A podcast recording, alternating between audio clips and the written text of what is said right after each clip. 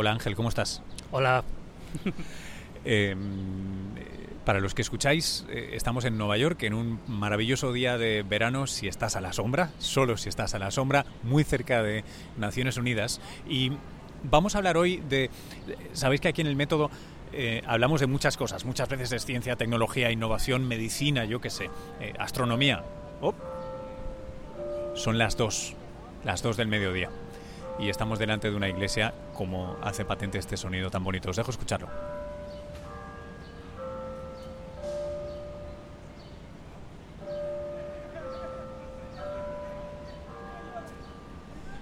Este, estas campanadas que suenan, en realidad, son mentiras, son un altavoz, ¿no, Ángel? Eh, sí, yo creo que ya nadie tiene una campana de verdad. Ninguna iglesia debe tener una campana de verdad a estas alturas. No sé, vamos. Eh, de luego aquí en Estados Unidos seguro que no. Eh, yo hoy quería hablar contigo de podcasting y esto me estaba haciendo pensar si el podcasting no es el sucedáneo de la radio, no es la cosa de verdad, es su encarnación digital y menor de alguna manera. Uh, yo quiero pensar que no. El podcasting es interesante, es diferente. ¿no? Yo siempre he defendido que en España se ha hecho mucho tiempo radio pasada a formato podcast, pero no tiene por qué ser así. Y aquí en Estados Unidos vemos otro tipo de podcast eh, eh, con formatos diferentes y puede tener, digamos, su propia forma de expresarse que no tiene por qué ser la radio. Eh, eh, ¿Tú compras la idea esta de que el podcasting es a la radio lo que el blogging o la web 2.0 eh, ha sido para los periódicos en su versión electrónica? En, en, cierto aspecto sí, uh, porque hay elementos muy comunes, ¿no? en el sentido de que cualquiera puede empezar su propio podcast, es un formato abierto, basado en RSS, eh, es una forma de dar a la gente su propia voz, a pesar de no tener un canal de radio, porque resulta que no todos podemos tener una radio, ¿no? Uh, pero, pero también tiene sus diferencias, no es exactamente un blog, ni es exactamente la misma situación. Atrévete, atrévete a definir eh, qué es lo que tú consideras podcasting eh, genuino o, o qué, cuántas cosas consideras tu podcasting genuino. Uf, esto, esto, va a ser complicado. Yo creo que un podcast, al fin y al cabo, no deja de ser un, un blog de audio, ¿no? Digamos, audio, audio encapsulado, personal, que puede tener mil formatos diferentes, pero que en cierto modo es una expresión pers muy personal de un programa. Eh, ¿Cuál es tu expresión personal de un programa? Tú hace poco que te has lanzado a, la arena del, podcasting con binarios, un podcast que yo aprovecho para, eh, animaros a que, a que lo escuchéis y a que nos deis vuestra opinión, crítica horrible o, o loarlo completamente a través de Twitter. Eh, ¿por, ¿Por qué has hecho binarios y por qué binarios es como es? Si es que ya es lo que es que quieras que sea pues eh, yo no sé quiénes me lean en el mundo, ¿no? Escribo de tecnología, para los que lleguen a este podcast un poco despistados, yo soy periodista de tecnología, y, y, me he dado cuenta que las mejores conversaciones de tecnología siempre surgían eh, en, en, los viajes, ¿no? cuando estabas con otros periodistas hablando sobre el, lo que se presentaba en ese viaje, en ese momento, la actualidad, estamos en esta feria, ¿qué te ha parecido bien, qué te ha parecido mal? Y esas conversaciones se pierden, no, no quedan registradas. Luego cuando escribimos somos muy formales en la forma de hacerlo o, o, o nos centramos más en, en, el anuncio que en la propia conversación. Uh, y esto, lo que quería con Binarios era un poco hacer lo que hace aquí, uh, por ejemplo, John Gruber, uh, Talk Show, aquí muchos podcasts, la verdad es que podcasts de tecnología a estas alturas hay demasiados, pero bueno, yo quería un poco poner mi voz ahí con ese formato, ¿no? Con el formato de, conversación, de, tú, a tú, cuéntame, ¿qué te parece esto? ¿Qué, qué, qué, puede sorprender aquí? ¿Qué hay nuevo? ¿Qué, no conoce la gente que es interesante, no?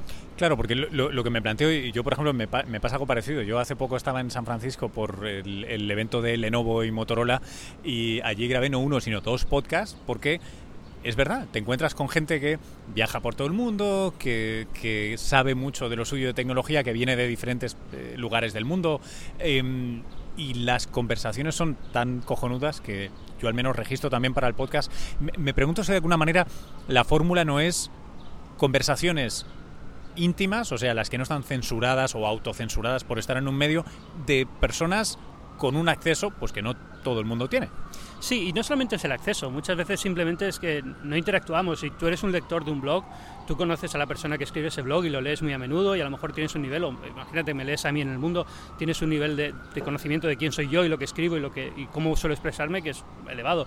Pero no sabes cómo es la otra persona porque solo me está siguiendo a mí. A lo mejor resulta que el, el, el bloguero que, que cubre tecnología y yo, que nos llevamos muy bien, a, día a día en nuestros artículos no se nota esa, esa, química que hay, no se nota que nos conocemos y hablamos de este tipo de cosas. ¿no? Yo creo que también es una forma de mostrar a la gente que, el, mundo, en mi caso el mundo de la tecnología, en tu caso el de la ciencia, no, sucede, no somos simplemente un mero espectador, participamos en estas conversaciones, tenemos nuestras inquietudes, tenemos nuestra forma de ver las cosas, que muchas veces no es exactamente la misma, pero es el mismo objeto que observamos, y hablando de tú a tú siempre se puede ver una realidad un poco más compleja, ¿no? un poco más, más extensa, más rica.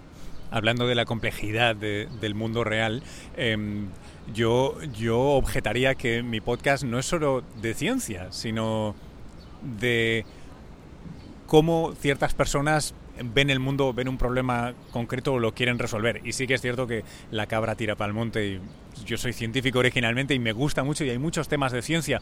Pero eh, digo esto no, no como defensa, ¿eh? sino porque em, quería precisamente preguntarte a ti sobre, desde alguien que conoce muy bien el mundo de la tecnología, eh, qué significa el podcasting ahora, porque eh, está claro que no es, no es nuevo, no acaba de nacer, eh, no es eh, no, no, sé, no es Facebook Video, no es Facebook Live, no, no, no, es una cosa que una gran empresa haya puesto con mucho dinero para promocionar. es, es, un fenómeno extraño que ha, ha, subido y bajado varias veces y que sin embargo ahora mucha gente argumenta, y yo argumentaría, que realmente estamos en un punto de inflexión, al menos en el mundo anglo parlante. No sé qué tanto así sea en el, en el mundo hispanohablante. ¿Tú cómo lo ves? Sí, lo que dices es, muy cierto. y, yo que escucho podcast desde hace bastantes años diría lo mismo. Ya, me, ya, he escuchado que el podcast viene, viene, viene y no viene, pero es verdad que esta situación es un poco diferente.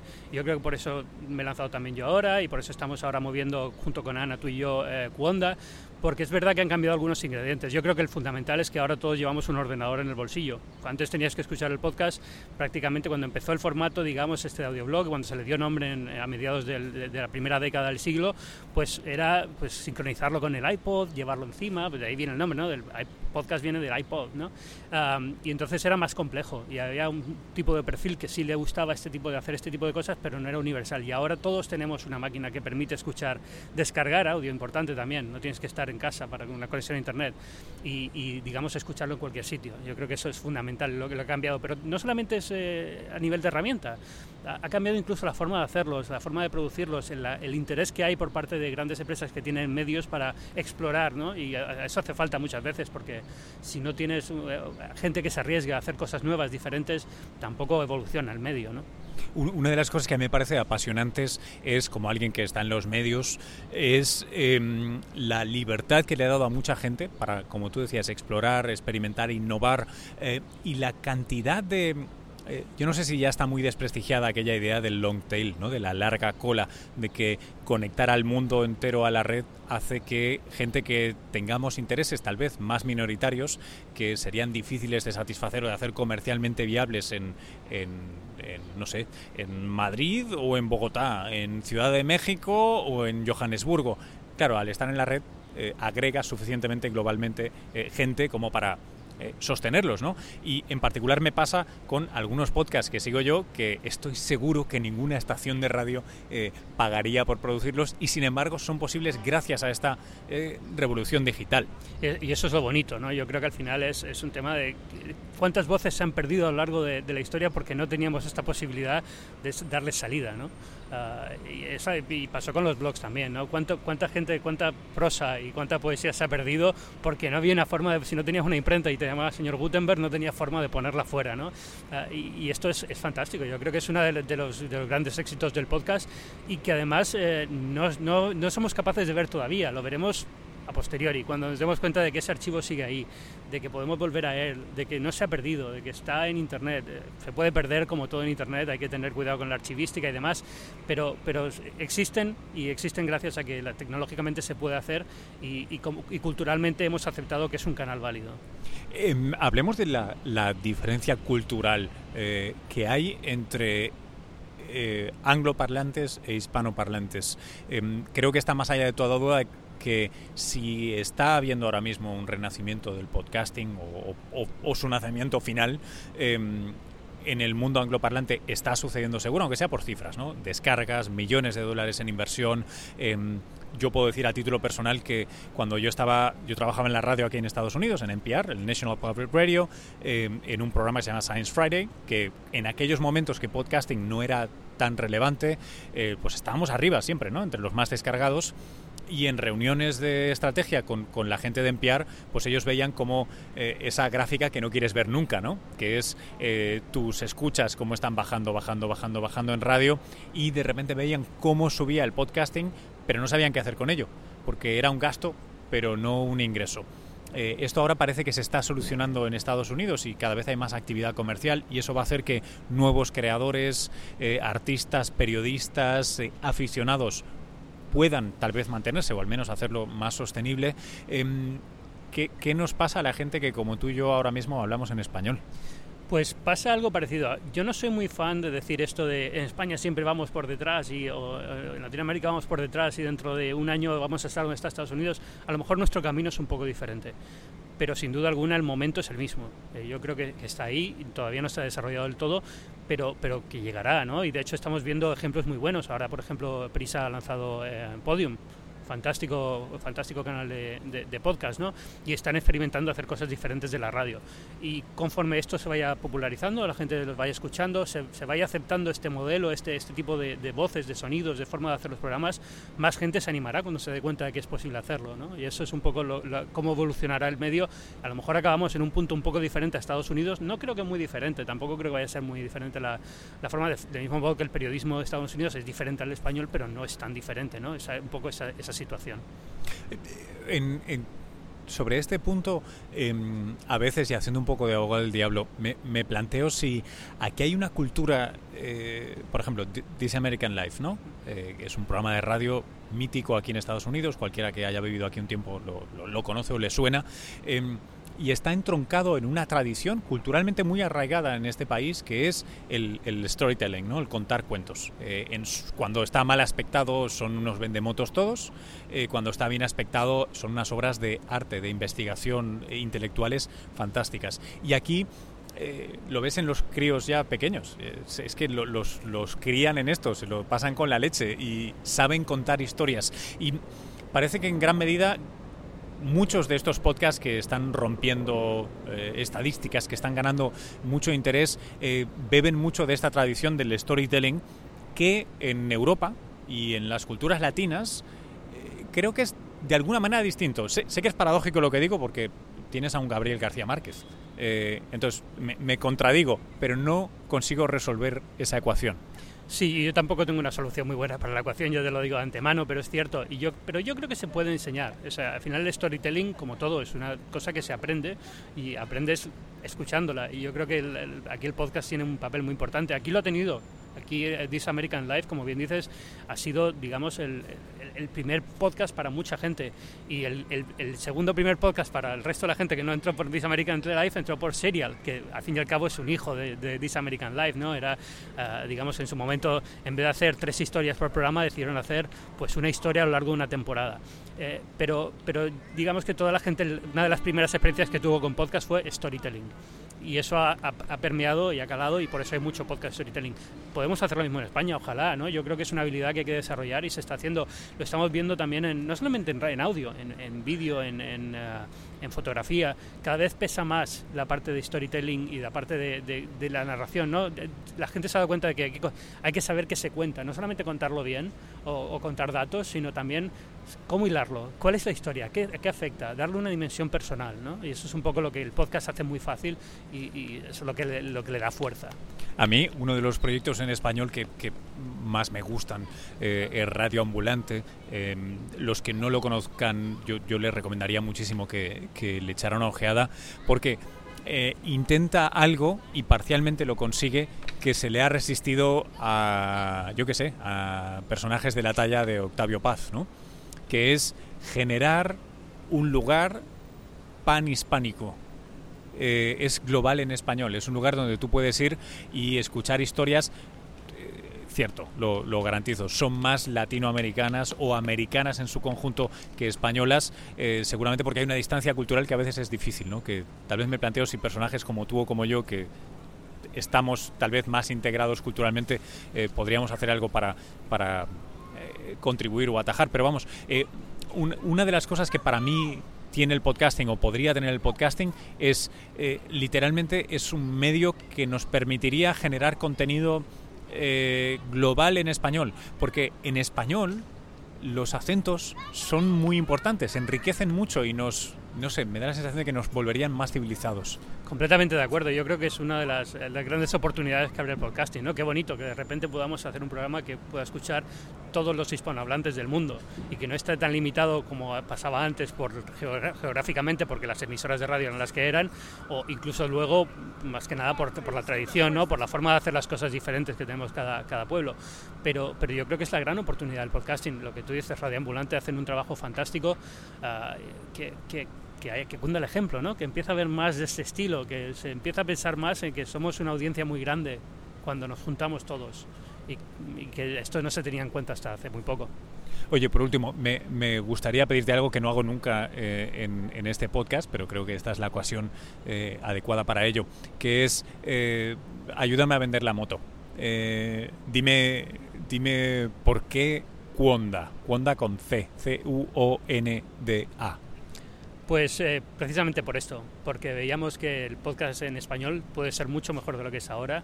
Eh, hay, hay un momento momento en el sentido de la física, ¿no? hay, una, hay una inercia, una inercia uh, que se puede aprovechar ahora mismo para tratar de, de, que el podcasting no sea solamente una cuestión de nicho, que sean podcasts de tecnología y ciencia y nada más, sino que se abra, que se prueben nuevos formatos, que se ensaye, que, que se le dé voz a gente que a lo mejor eh, se lo ha planteado pero no sabe cómo hacerlo y es fácil de hacer al final y, y, y que con el ejemplo pues otros se animen también y hagan cosas, eh, aunque no sea con Cuonda, su, propio, su propia historia, ¿no? Uh, todos ganamos al final. Yo creo que el podcast solamente puede ir hacia arriba y solamente puede ir hacia arriba si todos eh, empujamos, ¿no? Al final es una forma de empujar. Y para eso, a los que estáis eh, metidos en el podcast o os guste eh, la idea de, de probarlo, Ángel y Ana y un servidor estamos eh, impulsando una iniciativa que es Cuonda y que básicamente es una red de podcasts. O sea, es una comunidad de gente que produce, que está apasionada por el formato y que cree en las posibilidades intelectuales, culturales, comerciales, de entretenimiento, de todo tipo de, del podcast. Básicamente nos ayudamos los unos con los otros y como eh, y traduciré de mala manera con mi spanglish, pero la idea es que nos pongamos, eh, contribuyamos todos a la marea y con eso suban todos los botes, todos los barcos. Eh, en fin. Oye, antes de despedirte, Ángel, eh, ¿y tú qué grabas? Yo sé que siempre, una pregunta que me hacen a mí mucho la gente que sigue el podcast es cómo, cómo grabo. ¿Cómo, cómo grabas tú? Eh, probablemente muy diferente a ti. Y esto es importante porque la gente también a veces eh, tiene el fetichismo del, del, del, objeto y piensa que es que hay que tener una forma de hacer las cosas. Es muy libre, puedes hacer muchas cosas. Yo grabo con un micrófono de audio técnica que cuesta unos 100 dólares, eh, un pop filter, bien posicionado en una habitación que no tenga mucho eco. Edito con GarageBand, que es una herramienta gratuita. Uh, yo sé que tú haces una cosa muy diferente. Uh, no, ilustranos, ¿qué, ¿qué haces tú? Yo soy un poco friki de audio por mi tiempo en la radio. Eh, ahora mismo estamos grabando con un micrófono eh, Rode, Rode eh, EXI que tiene un conector Lightning y que funciona con mi iPhone, eh, porque una cosa que mucha gente no sabe es que el, hardware del iPhone te permite grabar a 96.000 Hz y 24 bits, que para los que sean unos geeks del audio ya sabrán perfectamente lo que significa. Es un audio de, de muy buena calidad, 200 dólares de, de, micrófono y te cabe prácticamente en un bolsillo. Es, eh, es delicioso. Y edito con Hindenburg, que es una plataforma menos conocida, es de pago, aunque no muy cara, pero me viene de mis tiempos en NPR, me, viciaron a ella y me, me, encanta porque para periodismo, para cosas rápidas, o sea, si no quieres irte a un programa de edición de audio súper fantástico, que a veces es muy pesado, pues funciona muy bien.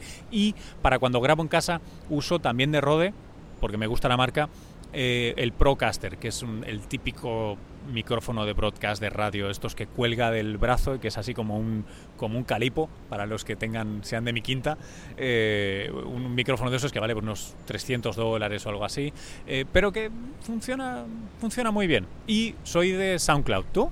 Uh, yo estoy ahora probando Podbean, pero más que nada porque yo sabía que el tuyo lo, lo, tenías en SoundCloud. Digo, vamos a probar una cosa diferente por ir tanteando cómo va el mercado. ¿no? Estoy usando Podbean, funciona bastante bien, estoy contento con ellos. Cuesta unos uh, 100 dólares al año más o menos, unos 9 dólares al mes el hosting. Esto es importante porque el, eh, mucha gente piensa el podcasting y no se da cuenta. Hay que, hay, el archivo tiene que estar en internet disponible en algún sitio, hay que tener un hosting que te permita almacenar el audio.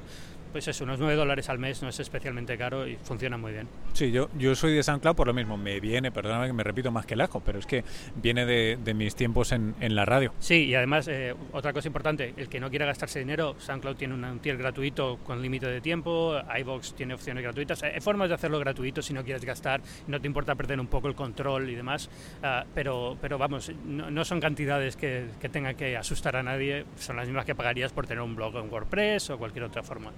Y, y, para los que seáis ultras del do it yourself, de hazlo tú mismo, os recuerdo que archive.org, archive.org, eh, os, va, os va a poner el podcast. Y la verdad que para lanzar un, podcast entre herramientas gratuitas como GarageBand o, o eh, Audacity, una de las grandes, grandes clásicas herramientas de edición de audio eh, de código abierto, está muy bien.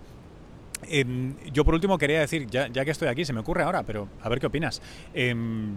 A los que os interese, si queréis que hagamos mini tutoriales eh, o hagamos discusiones de Facebook Live sobre qué herramientas usar, cómo hacer las cosas mejor de podcasting y tal, creo que es una cosa que podríamos hacer al menos una vez al mes o algo así, ¿no? perfecto, ah, cuenta conmigo, ahí estaré. Gracias Ángel. Gracias a ti.